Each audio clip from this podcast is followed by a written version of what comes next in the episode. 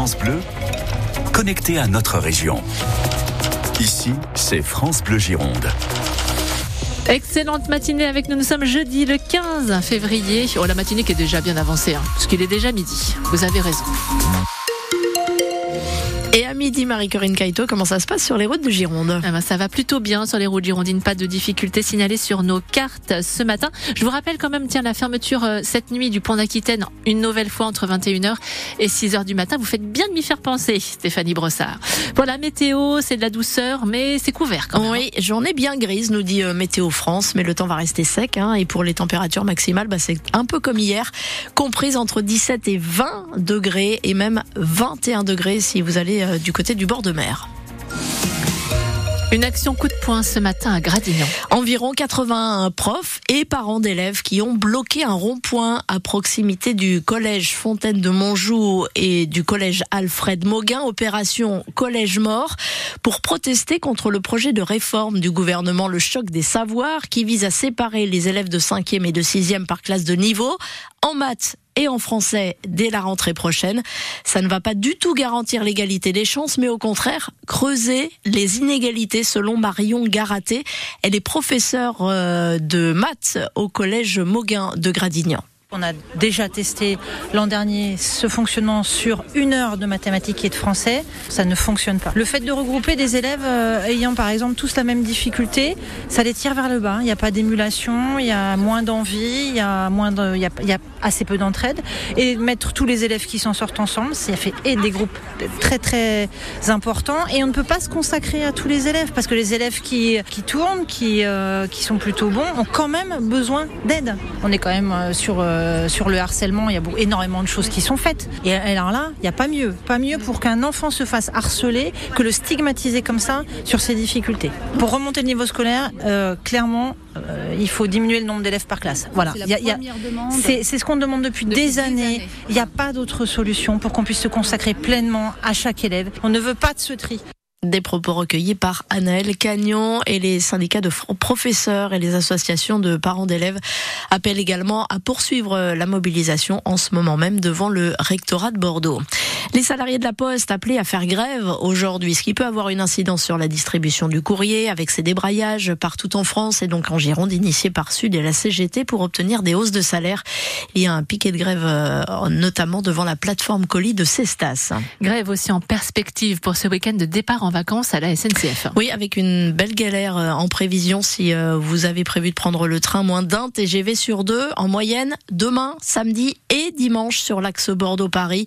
Les contrôleurs veulent des hausses de rémunération et également à minima deux contrôleurs dans chaque TGV. Des départs en vacances peut être contrariés donc si vous comptiez aller euh, à la montagne, la montagne pour pour marcher ou pour prendre le grand air parce que pour le ski, ça va être compliqué avec les températures actuelles, très trop douces. Les conditions ne sont pas optimales, c'est vrai. Mais vous pourrez skier dans les prochains jours, promet euh, Paul Quintana, c'est le responsable communication du réseau NP dans les Pyrénées. Il était l'invité de l'écho d'ici ce matin à 7h15 sur France Bleu Gironde. La température en station en ce moment, elle, elle varie bien évidemment. Mais euh, hier, quand il faisait 20 degrés à Bordeaux, chez nous, il faisait 8 euh, degrés euh, aux alentours des 1600 mètres. Donc c'est effectivement un peu chaud, mais pas de quoi nous inquiéter pour pour la suite des vacances. On va réussir à, à conserver la neige pour les pour les prochains séjournants qui devraient arriver samedi. Là aujourd'hui, il faut savoir que dans les stations NP avec qui on travaille, donc il y en a 8, ce sont les stations de Gourette, La Pierre-Saint-Martin et Pyrénées-Atlantiques, Cotteret, Luzardiden, Grand Tourmalet, Pic du Midi, Puangali et Peyragudes dans les Hautes-Pyrénées et la Haute-Garonne. On aussi entre les 85% d'ouverture et les 30%. C'est assez variable, mais globalement, pour la plupart des stations, on va tourner aux alentours des 60%. Paul Quintana, responsable communication du réseau NP dans les Pyrénées avec Thomas Coignac, interview à retrouver en vidéo sur francebleu.fr. Le plan blanc activé à l'hôpital de Libourne. Débordé par un afflux de patients plutôt inexpliqué d'ailleurs vers les urgences, plus de 130 en moyenne chaque jour depuis le début du mois avec un pic à 172, c'était lundi. Le plan blanc permet par exemple à l'établissement de rappeler euh, des soignants sur leur congé. L'hôpital Robert Boulin euh, recommande aux patients d'appeler le 15 avant de se déplacer euh, aux urgences. Le monde de la santé confronté à une pénurie de personnel qui s'est aggravée depuis le Covid. Illustration ce midi encore avec cette spécialité méconnue mais pourtant essentielle en chirurgie cardiaque. Cette profession, c'est celle de perfusionniste des infirmiers pour la plupart, maillon capital lors d'une opération qui ne peut pas avoir lieu s'il n'y a pas de perfusionniste aux côtés du chirurgien. Lors d'une opération du cœur donc. Et pourtant faute de reconnaissance, ce métier manque de bras, c'est ce que nous a expliqué ce matin Nicolas Rougier, il est justement perfusionniste au CHU de Bordeaux.